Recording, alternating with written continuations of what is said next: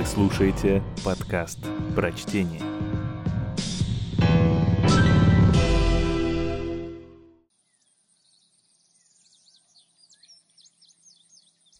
Ганс Христиан Андерсон Ель В лесу стояла чудесная елочка. Место у нее было хорошее, воздуха и света вдоволь. Кругом росли подруги постарше, и ели, и сосны. Елочке ужасно хотелось поскорее вырасти. Она не думала ни о теплом солнышке, ни о свежем воздухе. Не было ей дела и до болтливых крестьянских ребятишек, что собирали в лесу землянику и малину. Набрав полные кружки или нанизав ягоды, словно бусы на тонкие прутики, они присаживались под елочку отдохнуть и всегда говорили. «Вот славная елочка, хорошенькая, маленькая». Таких речей деревце и слушать не хотела. Прошел год, и у елочки прибавилось одно коленце. Прошел еще год, прибавилось еще одно. Так по числу коленцев и можно узнать, сколько лет ели. «Ах, если бы я была такой же большой, как другие деревья!» — вздыхала елочка. «Тогда бы я широко раскинула свои ветви, высоко подняла голову, и мне бы видно было далеко-далеко вокруг, Птицы свили бы в моих ветвях гнезда, и я при ветре так же важно кивала бы головой, как другие. И ни солнышко, ни пение птичек, ни розовые утренние и вечерние облака не доставляли ей ни малейшего удовольствия. Стояла зима. Земля была устлана сверкающим снежным ковром. По снегу нет-нет, да пробегал заяц, иногда даже перепрыгивал через елочку. Вот обида. Но прошло еще две зимы, и к третьей деревце подросло уже настолько, что зайцу приходилось обходить его. «Да, расти, расти, поскорее сделаться большим старым деревом, что может быть лучше этого?» — думалось елочке. Каждую осень в лесу появлялись дровосеки и рубили самые большие деревья. Елочка каждый раз дрожала от страха при виде падавших на землю шумом и треском огромных деревьев. Их очищали от ветвей, и они валялись на земле такими голыми, длинными и тонкими. Едва можно было узнать их. Потом их укладывали на дровню и увозили из леса. Куда? Зачем? Весною, когда прилетели ласточки и аисты, деревце спросило у них — не знаете ли вы, куда повезли те деревья? Не встречали ли вы их?» Ласточки ничего не знали. Но один из аистов подумал, кивнул головой и сказал, «Да, пожалуй, я встречал на море по пути из Египта много новых кораблей с великолепными высокими мачтами. От них пахло елью и сосной. Вот где они». «Ах, поскорей бы и мне вырасти допуститься в море!» «А каково это море? На что оно похоже?» «Ну, это долго рассказывать», — отвечал Аист и улетел. «Радуйся своей юности», — говорили елочки солнечные лучи. «Радуйся своему здоровому росту, своей молодости и жизненным силам». И ветер целовал дерево. Роса проливала над ним слезы. Но ель ничего этого не ценила. Около Рождества срубили несколько совсем молоденьких елок. Некоторые из них были даже меньше нашей елочки, которой так хотелось скорее вырасти.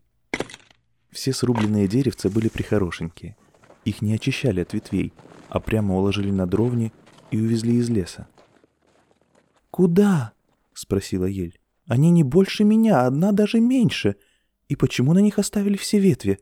Куда их повезли?» «Мы знаем, мы знаем», — прочирикали воробьи. «Мы были в городе и заглядывали в окна. Мы знаем, куда их повезли». «Они попадут в такую честь, что и сказать нельзя.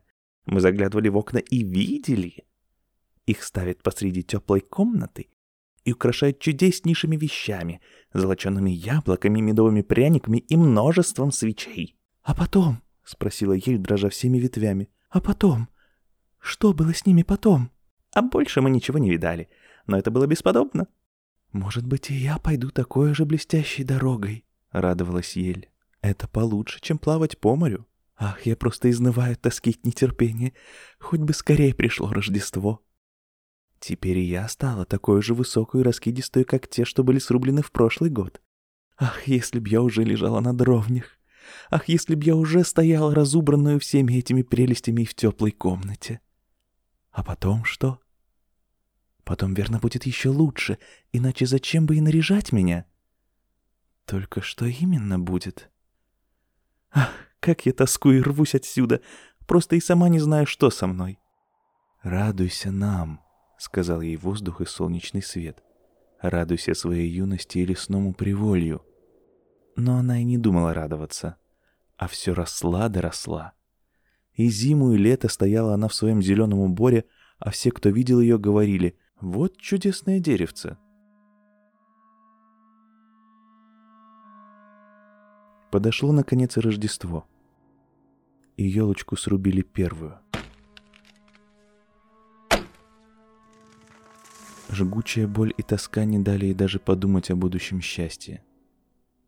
Грустно было расставаться с родным лесом, с тем уголком, где она выросла. Она ведь знала, что никогда больше не увидит своих милых подруг, елей, сосен, кустов, цветов, а может быть даже и птичек. Как тяжело, как грустно.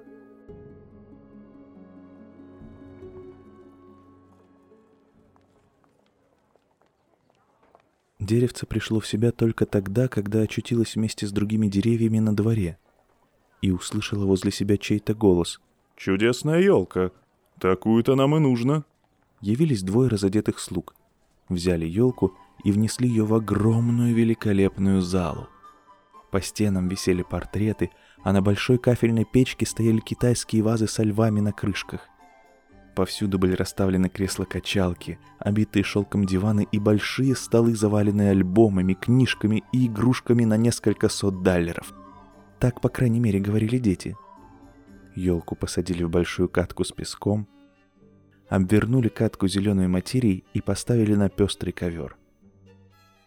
Как трепетала елочка! Что-то теперь будет! Явились слуги и молодые девушки и стали наряжать ее – вот на ветвях повисли набитые сластями маленькие сетки, вырезанные из цветной бумаги. Выросли золоченые яблоки и орехи, и закачались куклы, не дать не взять живые человечки. Таких елка еще не видывала. Наконец к ветвям прикрепили сотни разноцветных маленьких свечек. Красных, голубых, белых, а к самой верхушке ели большую звезду из сусального золота. Ну просто глаза разбегались, глядя на все это великолепие. «Как заблестит, засияет елка вечером, когда зажгутся свечки», — сказали все. «Ах», — подумала елка, — «хоть бы поскорее настал вечер и зажгли свечки». «А что же будет потом? Не явятся ли сюда из лесу, чтобы полюбоваться на меня другие деревья? Не прилетят ли к окошкам воробьи? Или, может быть, я врасту в эту катку и буду стоять тут такой нарядный и зиму, и лето?» Да, много она знала. От напряженного ожидания у нее даже заболела кора, а это для дерева так же неприятно, как для нас головная боль. Но вот зажглись свечи. Что за блеск? Что за роскошь? Елка задрожала всеми ветвями. Одна из свечек подпалила зеленые иглы, и елочка прибольно обожглась. «Ай-яй!» — закричали барышни и поспешно затушили огонь. Больше елка дрожать не смела. И напугалась же она, особенно потому, что боялась лишиться хоть малейшего из своих украшений. Но весь этот блеск просто ошеломлял ее. Вдруг обе половинки двери распахнулись, и ворвалась целая толпа детей. Можно было подумать, что они намеревались свалить дерево. За ними степенно вошли старшие — Малыши остановились, как вкопанные, но лишь на минуту. А потом поднялся такой шум и гам, что просто в ушах зазвенело. Дети плясали вокруг елки, и мало-помалу все подарки с нее были сорваны. «Что же это они делают?» — думала елка. «Что это значит?» Свечки догорели. Их потушили, а детям позволили обобрать дерево. Как они набросились на него. Только ветви затрещали — Не будь верхушка золотой звездой крепко привязана к потолку, они бы повалили елку. Потом дети опять принялись плясать, не выпуская из рук своих чудесных игрушек. Никто больше не глядел на елку, кроме старой няни. Да и та высматривала только, не осталось ли где в ветвях яблочка или финика. «Сказку! Сказку!» — закричали дети и подтащили к елке маленького толстенького человечка. Он уселся под деревом и сказал. «Вот мы и в лесу». Да и елка, кстати, послушает. Но я расскажу только одну сказку. Какую хотите? Про Ивида Аведа? Или про Клумпа-Думпа, который хоть и свалился с лестницы, все-таки прославился и добыл себе принцессу? «Про Ивида Аведа!» — закричали одни. «Про Клумпа-Думпа!» — закричали другие. Поднялся крик и шум. Одна елка стояла смирно и думала. «А мне разве нечего больше делать?» Она уже сделала свое дело. И толстенький человечек рассказал про Клумпы-Думпы, который хоть и свалился с лестницы, все-таки прославился и добыл себе принцессу. Дети захлопали в ладоши и закричали «Еще! Еще!» Они хотели послушать и про Ивида Аведа, но остались при одном Клумпе-Думпе. Тихо, задумчиво стояла елка. Лесные птицы никогда не рассказывали ничего подобного. Клумпе-Думпе свалился с лестницы, и все же ему досталась принцесса. «Да, вот что бывает на белом свете», — думала елка. Она вполне верила всему, что сейчас слышала. Рассказывала ведь такой почтенный человек. «Да-да, кто знает, может быть, и мне придется свалиться с лестницы, а потом и я стану принцессой». И она с радостью думала о завтрашнем дне. Ее опять украсят свечками игрушками, золотом и фруктами. «Завтра уж я не задрожу», — думала она. «Я хочу как следует насладиться своим великолепием. И завтра я опять услышу сказку про Клумпе-Думпе. А может, статься и про Иведа Аведа». И деревце смирно простояло всю ночь, мечтая о завтрашнем дне. Поутру явились слуги и горничная. «Сейчас опять начнут меня украшать», — подумала елка но они вытащили ее из комнаты, поволокли по лестнице и сунули в самый темный угол чердака, куда даже не проникал дневной свет. «Что же это значит?» — думала елка. «Что мне здесь делать? Что я тут увижу и услышу?» И она прислонилась к стене и все думала. Думала. Времени на это было довольно. Проходили дни и ночи, никто не заглядывал к ней. Раз только пришли люди поставить на чердак какие-то ящики. Дерево стояло совсем в стороне, и о нем, казалось, забыли. «На дворе зима», — думала елка. «Земля затвердела и покрылась снегом.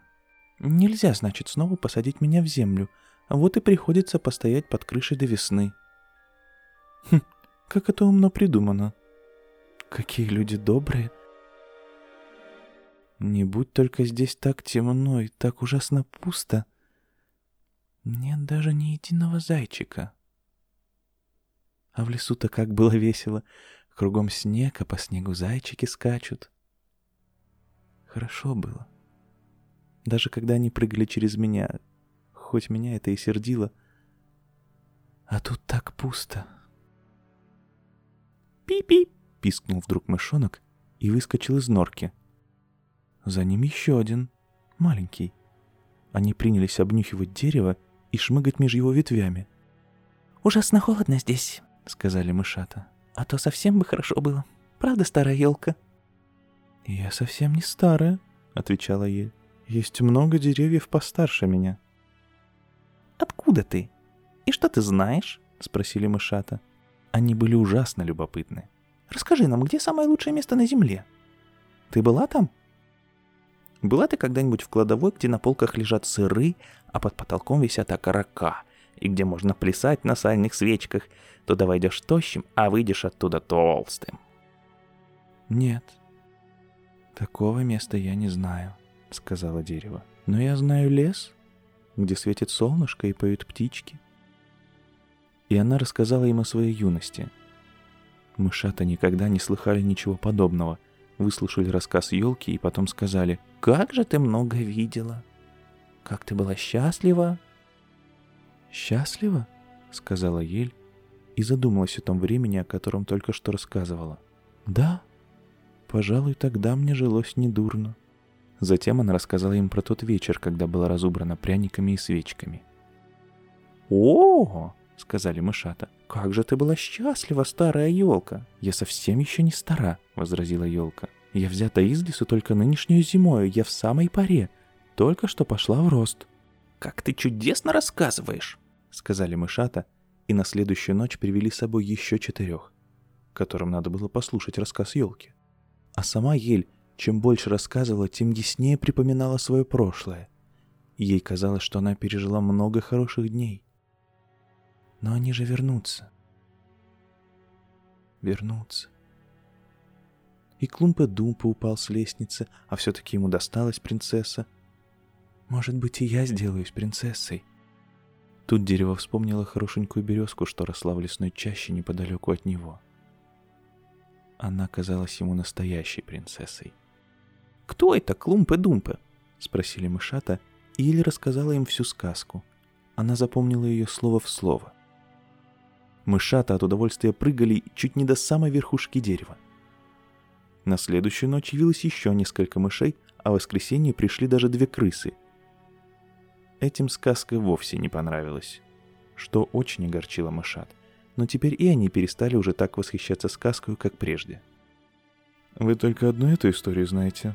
— спросили крысы. «Только», — отвечала Ель, — «я слышал ее в счастливейший вечер моей жизни — когда-то я, впрочем, еще не осознавала этого. В высшей степени жалкая история. Не знаете ли вы чего-нибудь про жир или сальные свечи, про кладовую? Нет, ответило дерево. Так счастливо оставаться, сказали крысы и ушли. Мышата тоже разбежались, и еле вздохнула. А ведь славно было, когда эти резвые мышата сидели вокруг меня и слушали мои рассказы. Теперь и этому конец но уж теперь я не упущу своего. Порадуюсь хорошенько, когда наконец снова выйду на белый свет. Не так-то скоро это случилось.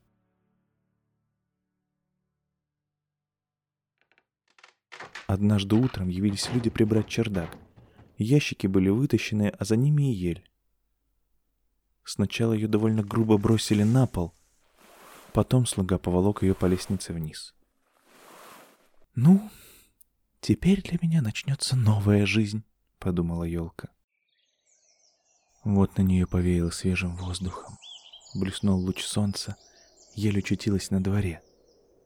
Все это произошло так быстро, вокруг было столько нового интересного для нее, что она не успела и поглядеть на саму себя. Двор примыкал к саду. В саду все зеленело и цвело. Через изгородь перевешивали свежие благоухающие розы. Липы были покрыты цветом, Ласточки летали взад и вперед и щебетали «Квир-вир-вир!» Мой муж вернулся. Но это не относилось к еле. «Теперь я заживу!» — радовалась она и расправляла свои ветви. Ах, как они поблекли и пожелтели! Дерево лежало в углу двора, в крапиве и сорной траве. На верхушке его все еще сияла золотая звезда. Во дворе весело играли те самые ребятишки, что прыгали и плясали вокруг разубранной елки в сочельник. Самый младший увидел звезду и сорвал ее. «Поглядите-ка, что осталось на этой гадкой старой елке!» — крикнул он и наступил на ее ветви. Ветви захрустели.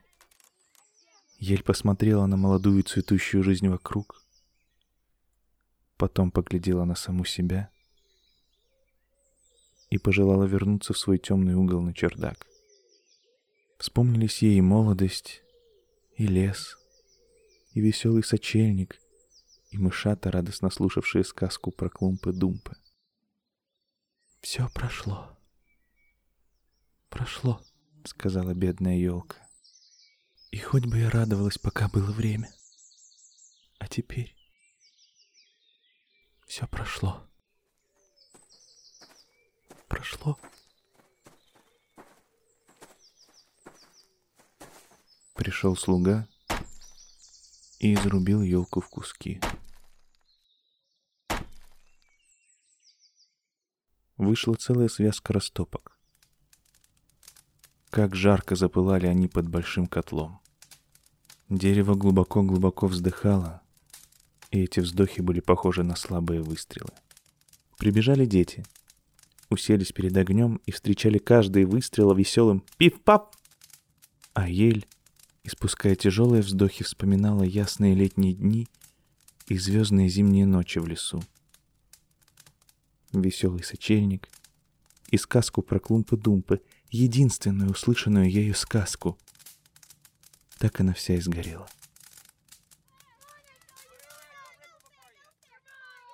Мальчики опять играли во дворе.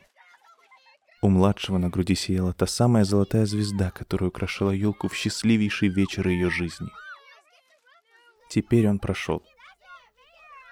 Канул в вечность. Елке тоже пришел конец. А с нею и нашей истории. Конец. Конец. Все на свете имеет свой конец.